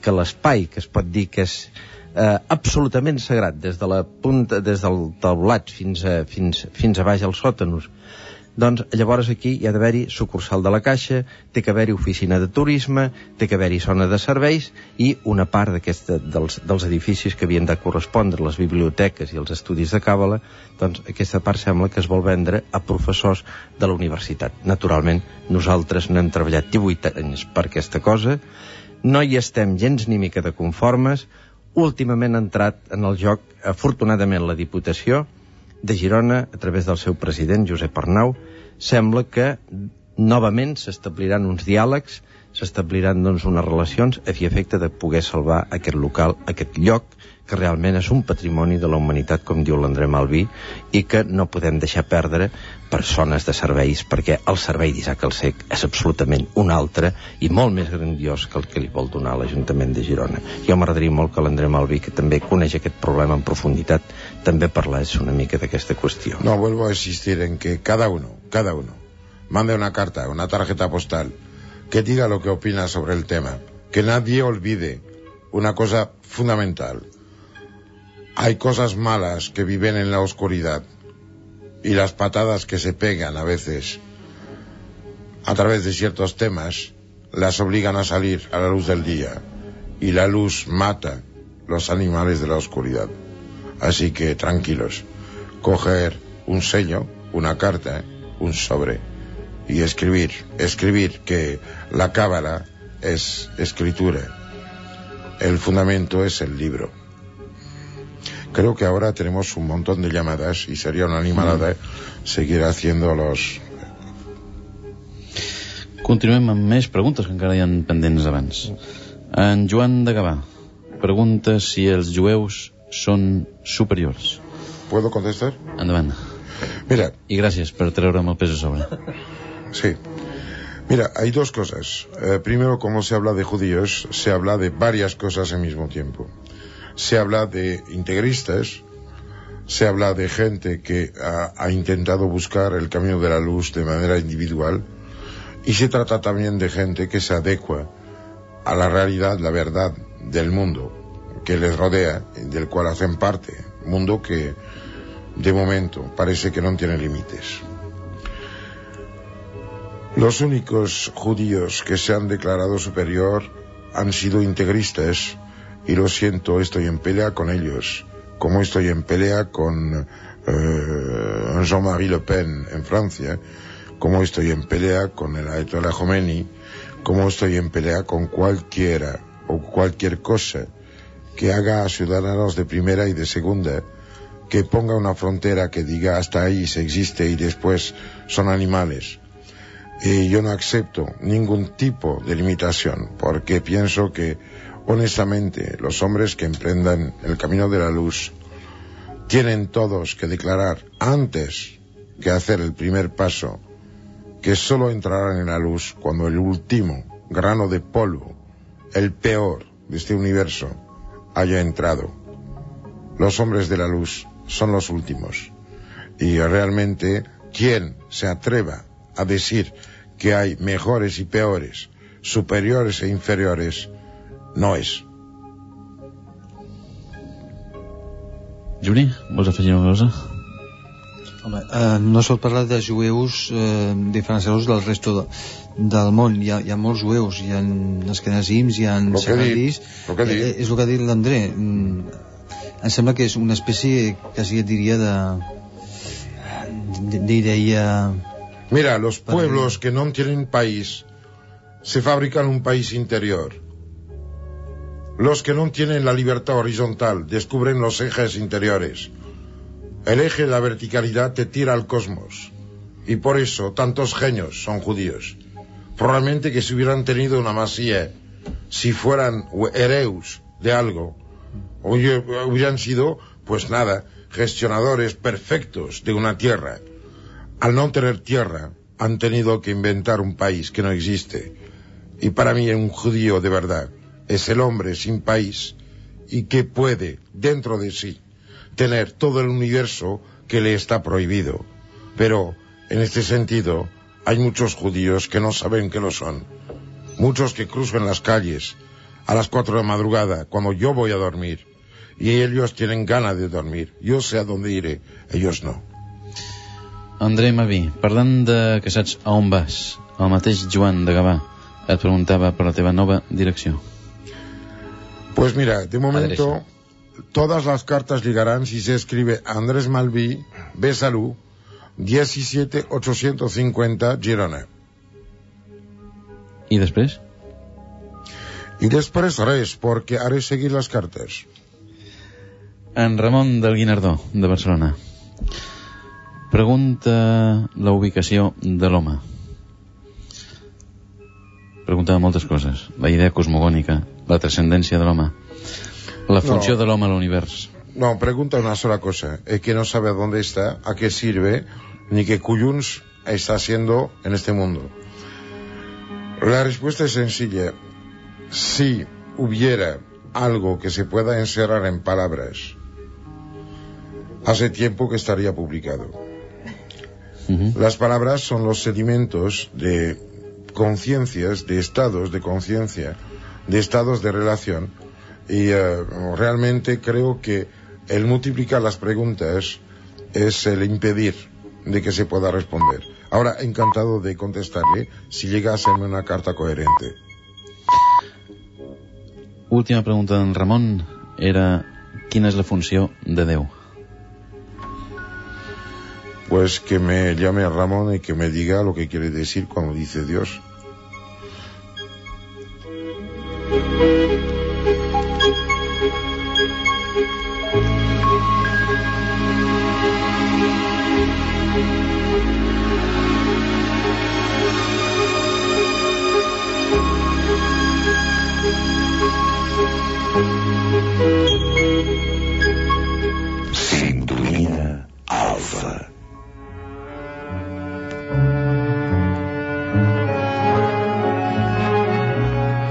Patronat Municipal de Cultura de Mataró presenta Estrips, de Toni Cabré. Premi Joan Santamaria 1988. Estrips, amb Anna Briansó i Montse Puga. Us convido a veure aquest diàleg entre dues dones, ple de confidències, de rialles, d'estrips. Direcció, Joan Lluís Botzo. Dues úniques setmanes, del 7 al 17 de juny, al Villarroel Teatre.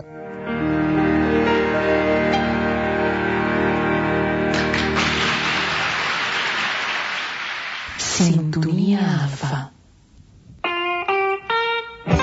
El Centre Dramàtic de la Generalitat de Catalunya presenta Residuals i Alfons Quart, les dues millors obres de 1988 en una sessió doble amb direcció de Jordi Masalles. Residuals, de Jordi Teixidor. El passeig per la memòria d'un matrimoni al final de la seva vida. Alfons Quart, de Josep Maria Muñoz Pujol. Les intrigues i els secrets de l'amor enfront l'arbitrarietat de la llei. Residuals i Alfons Quart. Exequo, Premis Nacionals de Teatre 1988. Del 24 de maig al 17 de juny al Teatre Romea, en sessions dobles. Atenció als nous horaris. Consulteu cartelleres. Venda anticipada i reserves per telèfon a les taquilles del teatre. Espectacle en abonament. Aneu al teatre. Veniu al Romea. Sintonia Alfa.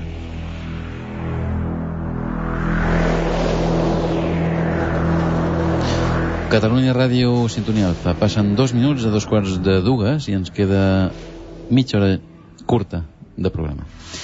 Olot, bona nit. Olot s'ha anat.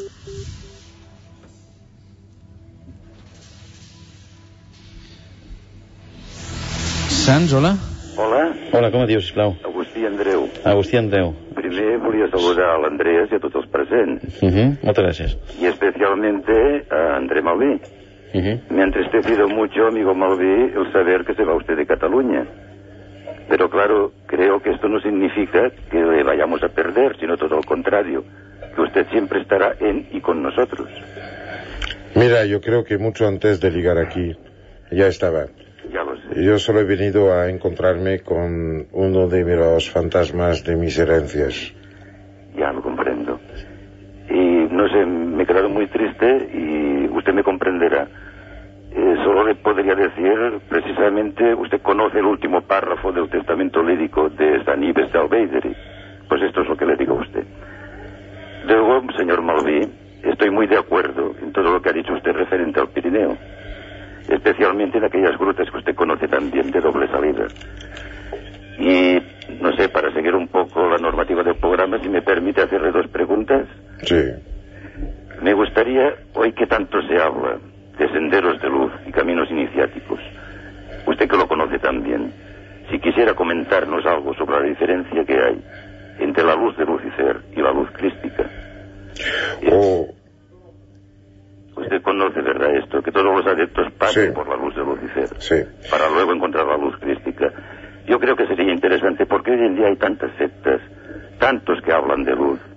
Y usted que es un maestro, si nos dijera cuatro cosas. Mira, no soy un maestro, pero las diré. Hay que... Eh, contesto después, ¿eh? ¿De acuerdo? Y la segunda es pura anécdota, si usted lo prefiere así. Pero tiene alguna connotación el que al famoso nombre de Sangrila, si le cambiamos el orden de las dos últimas palabras, la I y la se convierte en sangrial. Eh, hay mucho que decir. Ya contesto después. Señor Malví, le escribiré. O lo espero.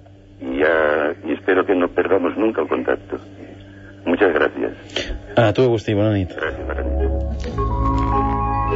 Castelldefels, bona nit. Hola, bona nit. Hola, qui ets, sisplau? Mira, perdona. Com et jo, dius? Jo fa, amb aquest senyor que està parlant ara, Mhm. eh, Com et dius, sisplau?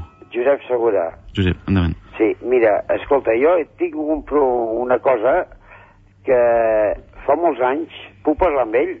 Amb qui, amb l'Andreu? Malví? Sí. Sí.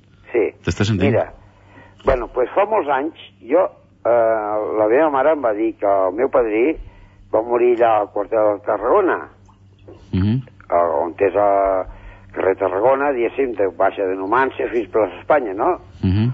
Jo, quan vaig fer la mili, inclús vaig anar allà i a veure on, on l'havien matat amb el meu padrí, saps? I llavors, pues, cada vegada inclús que passo per davant, pues, tinc una sessió molt rara. Voldria que em donés aquest senyor una explicació. Mhm. Aviam, perquè jo vaig estar dintre i vaig veure el quartel i tot i vaig pensar, dic, aquí el van matar amb el meu padrí i llavors, pues, quan parli amb ell ja li donaré una explicació. Molt bé. D'acord. Vale? Fins ara, Josep. Vale, gràcies. Girona, hola. Hola, bona nit. Hola, com et dius, sisplau? Eh, Josep. Bueno, primer de tot, saludar l'amic Terrés. Mhm. Gràcies. Soc en Josep, estic aquí a l'Arc. Uh -huh. Eh, I dir-te que he sopat a casa teva avui, precisament. Ah, gràcies. Que ha estat molt bé amb la tia. Bueno, Eh, bueno, i més que res era per trucar, donar-li les gràcies a en Malví, que un dia vàrem tenir una conversa aquí dalt, el qual doncs, me va demostrar que era una persona molt ben preparada, una persona doncs, que eh, vaig veure que sabia molt bé el seu camí i que em va ajudar a mi molt a trobar el meu. I això va ser el dia que hi havia una entrevista precisament de ràdio en aquí. Eh? Només era això. Bàsicament donar-li el meu agraïment i que segueixi la seva tasca que, que ho està fent molt bé. Va, doncs moltes gràcies, Josep, per haver trucat. Tu que has seguit tota l'aventura i tot el procés d'Isaac Alsec, tant tu com en Lluís de l'Arc, perquè si algun dia, quan s'escrigui amb tot rigor la- la història del Gall de Girona, doncs aquest rigor històric haurà de ser autèntic, haurà de ser un rigor de llum, un rigor de veritat, i em sembla que és, una, és un afer a, a lluitar i ja que va ser un moviment popular el que va iniciar la recuperació del Call de Girona després de 100 segles, espero que cap estament, que espero que cap moviment polític de cap classe ens, ens tregui de les mans un patrimoni que és de Girona, que, és de, que nosaltres els de Girona el volem per la humanitat i que Isaac Alsec sigui, torni a ser el que havia sigut abans i el que estic segur que serà algun dia gràcies a aquesta bona intenció i aquest sentiment que tenim tots els de Girona per al nostre passat, perquè amb això sí que Girona és una ciutat de llibre, és com la memòria dels hebreus. La raça dels hebreus ells diuen que són una raça de llibre, nosaltres som una raça de memòria viscuda a dintre, en el record i, a, i en la sang, i en la vida. Gràcies. Pero también son catalans, ¿eh? Molt bé, Ah. A aquest nivell et tinc que Tant, dir, home. a aquest nivell et tinc que dir que tens tot el nostre apoyo, que he viscut Isaac des del bon principi, que recordo un dia, al final de tot, que tu i jo hi vam a ser-hi, eh, i com vas tancar aquella porta, vull dir, va ser un acte molt emotiu, Mm. I jo recordaré sempre més, com suposo que recordaràs tu, només a dir que, es pugui tornar a obrir eh, amb el carisma i de la manera que molts de nosaltres ens agradaria que fos. Doncs au, gràcies, eh? Molt bé. I bona nit. bona nit. Records per tots. Gràcies, igualment. Lloret de Mar, bona sintonia, Alfa. Bona nit. Bona nit, Bertingaire. Hola, Andreas. Molt bé, i tu? Mira, anar fent. Ja mig, mig emocionat i mig angustiat perquè m'ha tropitjat moltes preguntes, Uh -huh. ben contestades han estat, eh? Eh, intentaré ser breu. Els amics de Girona, bueno, celebro que no solament siguin els de Girona, sinó els de la província, que, com bé diu, Girona m'enamora i des de Lloret n'estem molt enamorats, sobretot del, de l'Isaac al Sec. I la meva pregunta era la següent. Quin, encara que més o menys s'ha contestat abans, no? quin futur té l'Isaac al Sec? No comercialment, sinó culturalment. I André Malvin, molt bona tenia moltes ganes de, de parlar amb tu. Uh, quina, quina, si em podries dir quina visió i opinió tens de la societat en què estem visquent avui en dia. Si aquest eh, tenir per estar, per estar encara per sobre del C, això és negatiu per la nostra societat. Mhm. Eh, res més. Andreas, felicitats pel programa. Gràcies, Bertinera. Fins aviat, fins sempre.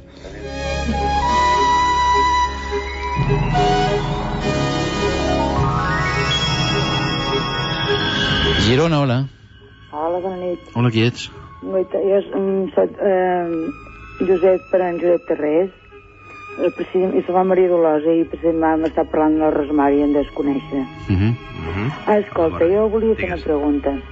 Resulta que això del, del Isaac Sec, vull dir, els Sí. sí. ho trobem a faltar molt. Ara jo sempre escolto d'aquest programa. Sí.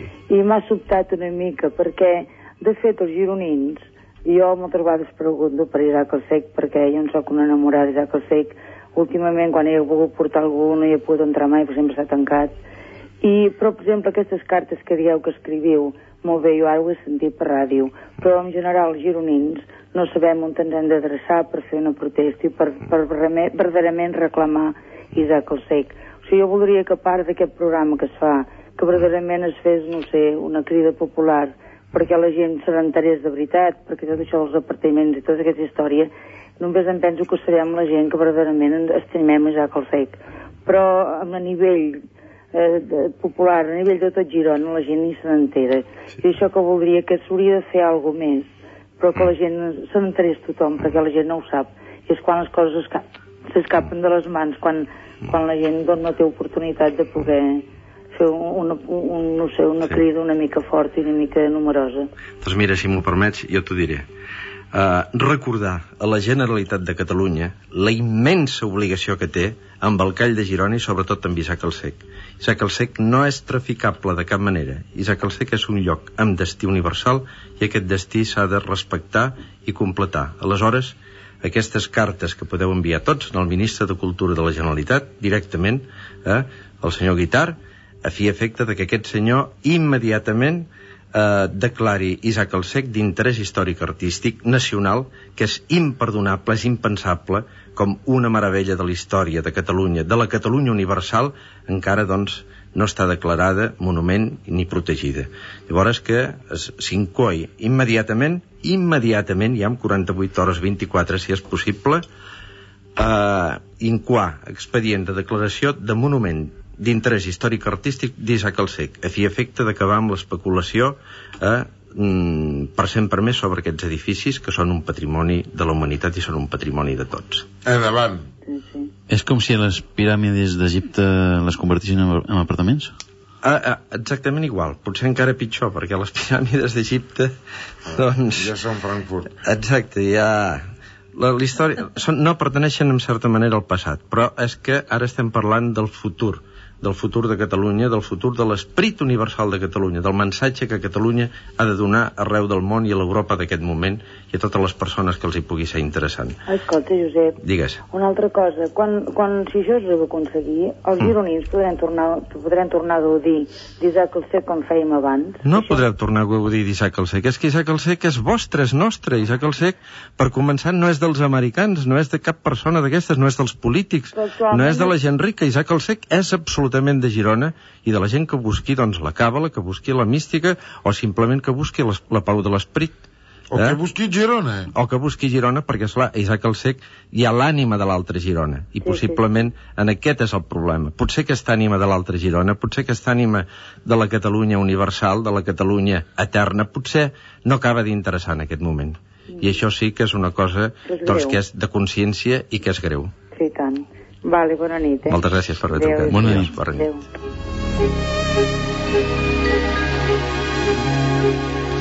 Preneu nota ara d'un bloc de notícies interessants per aquesta setmana que ve.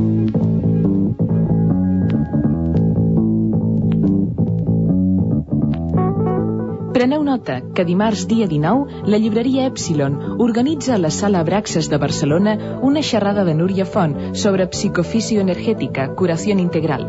Serà a les 8 del vespre. Dijous, dia 21, Carles Vila parlarà a dos quarts de vuit del vespre a la llibreria Síntesis, també de Barcelona, sobre el tema Disfrute comiendo sin alterar su salud. El mateix dijous dia 21, l'Escola Internacional de la Rosa Creu d'Or, Lectorium Rosicrucianum, organitza a dos quarts de nou del vespre una xerrada sobre la Rosacruz moderna i el ioga. Serà a la seva seu social de Barcelona, al carrer de l'Or número 23. Preneu nota, finalment, de les següents novetats editorials, totes elles de Ediciones Martínez Roca. El poder de los sueños transforme su vida, de Jacques Maguire. Manos que curan. El libro guía de las curaciones espirituales, de Barbara Ann Brennan. Constantino contra Cristo, el origen de la alianza entre la Iglesia y el poder político, de Alistair Key. El Papa Mujer. El misterio de la papisa Juana, de Rosemary y Darrell Pardoe. Y Aprenda Astrología 2, Cálculo y Técnicas de Interpretación, de Marion Marr y Joan McKeevers.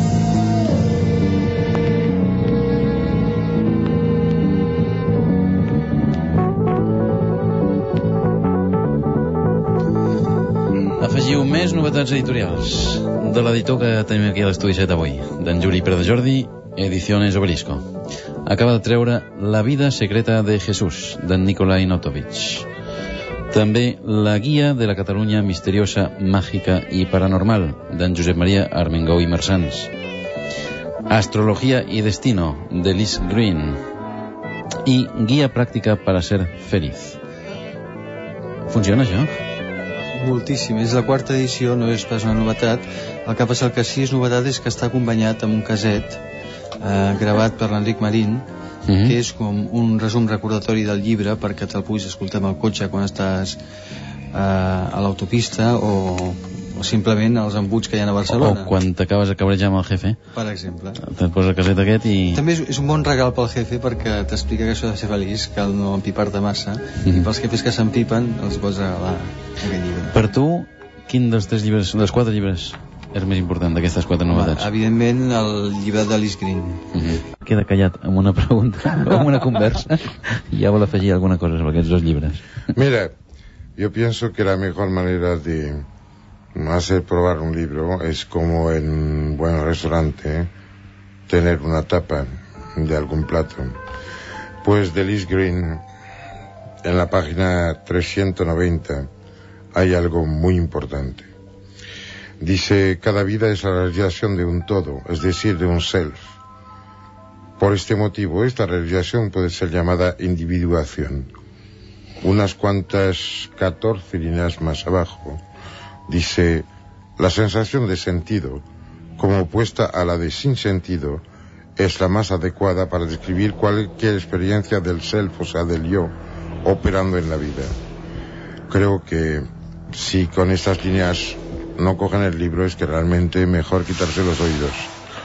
Y hay otro libro que acaba de publicar el amigo Juli Pera de Jordi, que se llama La vida secreta de Jesús, de Nikolai Notovich, en el cual hay un, realmente un montón de cosas, pero una que tiene que ver con el tema de hoy. Dice que, bueno, hablando de Faraón y de la salida de los eh, eh, judíos de Egipto, y eh, todo lo que plantea como problema. Dice, este hecho tan sencillo de por sí se ha transformado a través de los tiempos en una leyenda entre los israelitas, quienes veían en ello una intervención divina como castigo impuesto a sus perseguidores. Y hay fundamento para creer, por otra parte, que el mismo Moisés patrocinó tal creencia, pero es esto una tesis, bueno, tal y cual páginas, y ahora la cosa muy importante. Los infortunios que pesaron sobre los israelitas y la tristeza que en adelante amargó sus días, según el cronista, eran razones más que suficientes para que Dios, apiadándose de su pueblo y queriendo ir en su ayuda, se decidiera a descender a la tierra bajo forma de un profeta. Pienso que cada uno de nosotros tiene que abrir paso al profeta. Anem a les respostes, que queden pendents. Agustí Andreu, de Sants. Et pregunten a tu, André Malví, si pots fer una, una aclaració de la diferència dels, dels camins de llum de Lucifer y de la llum crística. Mira, es muy sencillo. Cuando se busca la luz, se empieza siendo una persona. La primera cosa que se construye es el yo, y la que se persigue es su desaparición. O sea que el, el hecho de nacer y morir, el empezar y acabar, depende del ego. En este margen muy estrecho luce la luz de Lucifer, Lucifuge Rofocal o el Acofora, el que lleva la luz, el que cae de los cielos con la esmeralda en las manos, el hombre de la luz verde, el que da su sentido y su señal de reconocimiento a la gente de dentro de la tierra, a los Kvir y también a los que llegan desde este reino del cual nunca se habla, pero que siempre está al lado de los que buscan. Es solo el primer paso. El segundo, el primer paso es yo soy para poder hacer. Y el segundo paso es yo soy tú. Los pasos que siguen no tienen palabras. La gent de dintre de terra, has dit? Sí. Qui són? Mira, los que hace de estos 172 años eh, aparecieron cerca de Bañolas, vivieron unos seis años. Eh, era un niño y una niña verdes que salieron de una de las covas que están al final de esta cosa que empieza en Seriñá, en la cual hay el más grande yacimiento neolítico de Europa y del cual tampoco se habla. Y eh, aparecieron un buen día así. Eran de color verde, no podían comer nada, solo podían comer pues eh, ciertas hortalizas. Y eh, murió primero el niño, como siempre el hombre es el sexo débil, por eso hay tantas viudas, y después murió la niña. Eh, por lo visto, justo antes de morir, eh, eh, habían empezado a cambiar de color, Eh, pero hablaban de otro, otro universo, otra tierra, un sitio en el cual el sol era solo un cambio de luminosidad de las cosas que había y no el reflejo de la luz que venía desde fuera. Eran de un mundo en el cual la luz viene de adentro y no de afuera. Hay que quedarlo y dejarlo tal como es. Y tú mismo has venido conmigo para hablar con alguien que, que participó en la apertura de un sepulcro en el cual habían cinco esqueletos. Eh, no es muy antiguo esto, ¿eh? hace tres años, si no me acuerdo, que Tres o fuimos los dos. Y estaba en Seriña. Eh, Cataluña es mucho más mágica de lo que la gente se puede creer. També pregunta l'Agustí Andreu si Shangri-La, Shangri-La, es pot metamorfosar, metamor, metamorfosear eh. Mira, eh, hay que darse cuenta de que la escritura de Shangri-La es una fonetización occidental de un concepto. Hay que tener cuidado cuando se manipulan letras porque muy pocas veces las letras de las lenguas se acercan a las letras del verbo. Si se trata de una magia de los sonidos es muy rudimental. Y además de esto, mm, habría que recordar que el concepto mismo de Shangri-La nada tiene que ver con eh, una historicidad. Es un sitio, una manera de ser, un nivel de conciencia, no una dirección para el club mediterráneo del espíritu, de la búsqueda espiritual. Y evidentemente que eh, el día en el cual tendríamos que hablar de Sangrial eh, haría falta muchísimo más que dos horas. En Josep Segura t'explicava la història del seu padrí, que va morir en Sí. Portell. Mira, mm, personalmente, voy a contar una historia mía propia. Mm. Eh, yo desde que soy niño tengo sueños repetitivos, o sea, quiero decir, no, no, no siempre el mismo sueño, sino historias que se siguen como esas series brasileñas, americanas. Y eh, hay, hay unos pocos personajes que yo conozco muy bien. Uno es un cazador neolítico que como realmente no hay nada que coger a mano, pues eh, se pone en marcha. El otro era una especie de animal eh, mucho más gordo de lo que soy ahora y es poco decir, y que pegaba hostias a derecha y a izquierda. Mm, Murió como había vivido, o sea, sin realmente acabar, ¿no? de, acabar de nacer. Estoy lleno de esos recuerdos. La cosa es que he llegado a afinar estos recuerdos de tal manera que he ido en sitios que eran los sitios en los cuales yo había vivido, las cosas de esos seres que llevo dentro. Pienso que cuando alguien de muy cercano muere, deja una huella. Nadie hoy día se extraña de que un cantante, o, no- ahora mismo nosotros, ¿no? Hablamos frente a una preparación geométrica de carbón y de ciertos elementos y podemos dejar una huella en una cinta magnética. Eh, todavía los, los trabajos de los investigadores no han llegado a poder leer la memoria de las piedras, pero juro que existe. Yo la vivo, no es agradable siempre porque hacemos tantas chorradas todos que realmente las piedras de los sitios en los cuales vivimos están cargadas de una tal maranada que es muy difícil de llegar a leer. Muchas veces solo cuando lo que pasa en un sitio es muy fuerte, muy cargado, muy intenso, eh, llegaría a decir que muy injusto, pues sí, es eh, normal, normal, justo, de volver a sentirlo. La cosa peor del mundo es el olvido. Y eh, este señor que me llamó, pienso que tiene esta gracia fenomenal de no poder olvidar, con lo cual quiere decir que su vida siempre estará llena. El barretineire de Lloret de Mar fa dues preguntes. Una, el futur d'Isaac Alsec, que això ho deixem pel final, potser. I a tu, André Malví, l'opinió sobre la societat actual.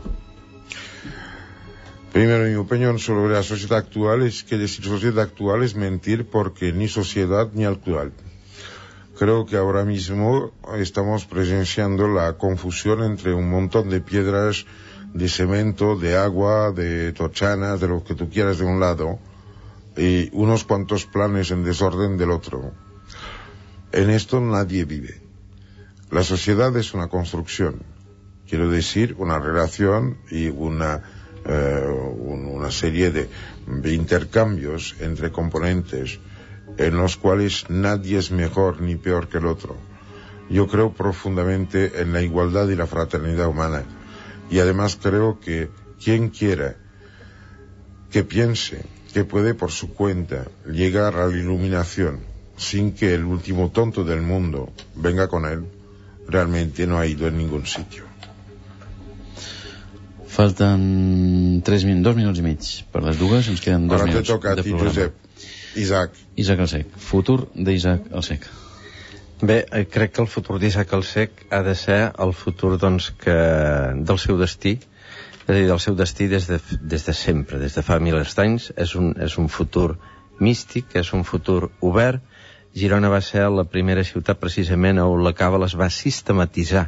O sigui que el que era un coneixement d'un petit grup, d'uns cenacles molt, molt reduïts, a Girona per primera vegada en el segle XII eh, la càbala es va fer, es pot dir ciència, es va, fer, es va obrir i penso que aquest és el, seu, el destí d'Isaac Alsec, continuar amb aquesta apertura, crear la Fundació Bon Estuc de Porta en memòria del gran rabí de Catalunya, el màxim mestre i la culminació de la famosa escola de Catalunya eh, Provença, i aquesta ha de ser una, una apertura precisament que no pot quedar condicionada ni per polítics, ni per religions, no pot, ni per interessos econòmics. És un patrimoni, com hem dit abans, del poble, és el màxim patrimoni de Girona, perquè és l'aportació de Girona i de Catalunya al concepte de mística universal.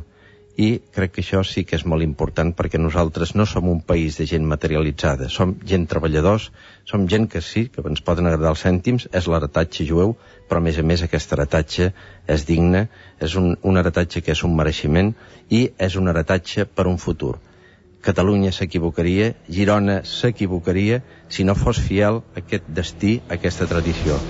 I res més, agrair immensament doncs, aquest programa, la mi Andrea, a Catalunya, a Catalunya Ràdio, i, en fi, i que aquesta consciència que es desperta a través de la veu. Hem de tenir en compte que la càbala és tradició i es veu a la vegada, doncs jo estic segur que a través d'aquesta emissora i del nostre país això doncs sortirà a efecte i que immediatament es declararà Isaac el Sec d'interès històric artístic nacional. Sintonia Alfa i Catalunya Ràdio subscriuen de debò aquesta carta. Moltes gràcies, Juli, moltes gràcies, Josep, moltes gràcies, André, moltes gràcies, Daniela, per haver parlat avui aquí a Sintonia Alfa. Serà fins el diumenge que ve, dia 24 de juny, amb què parlarem de curacions autènticament revolucionàries. Sintonia Alfa.